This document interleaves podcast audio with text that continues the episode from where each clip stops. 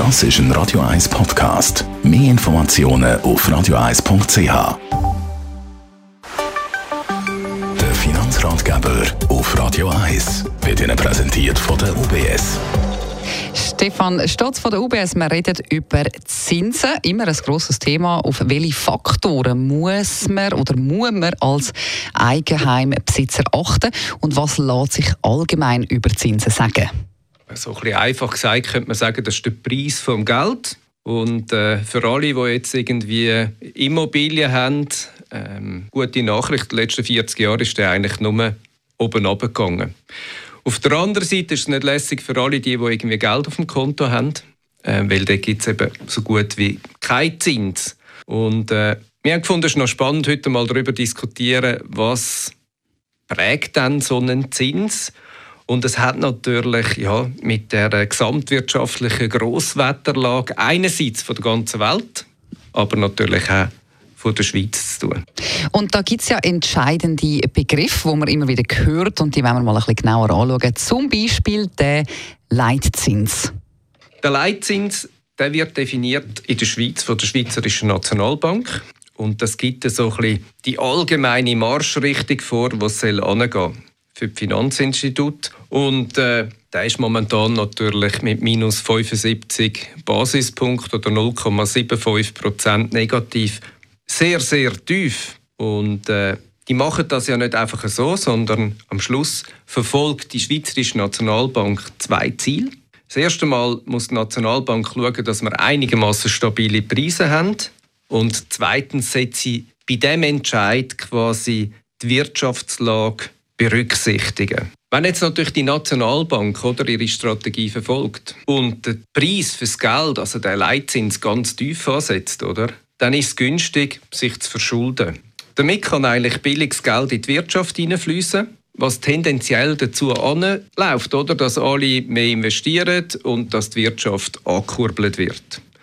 Wenn die Nationalbank den Zins anlupft wieder, sprich das Geld verteuert, kann sie so das Wirtschaftswachstum bremsen. Gut, und dann kommt eben ziemlich schnell der Begriff Inflation.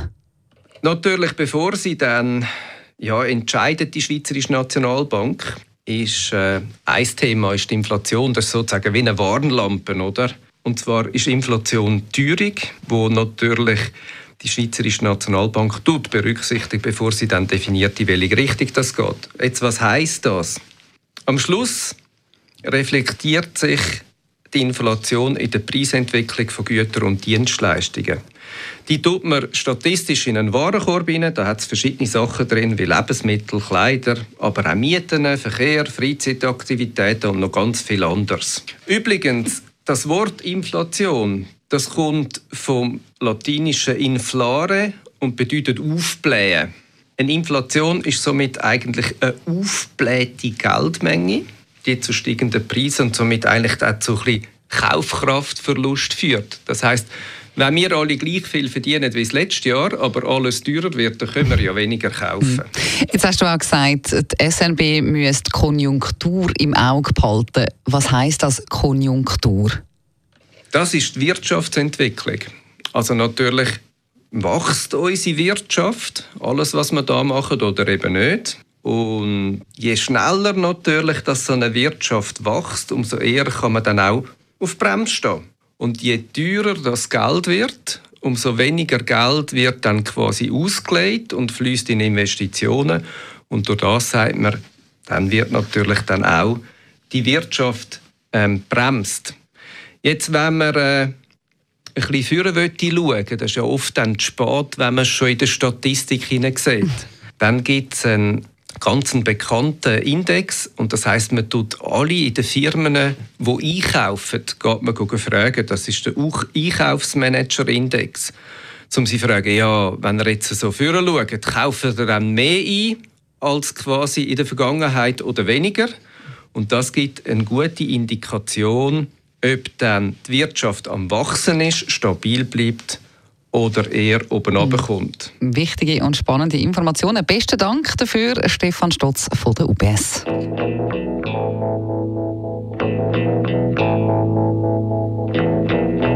Goodbye to you, my Das ist ein Radio 1 Podcast. Mehr Informationen auf radio1.ch.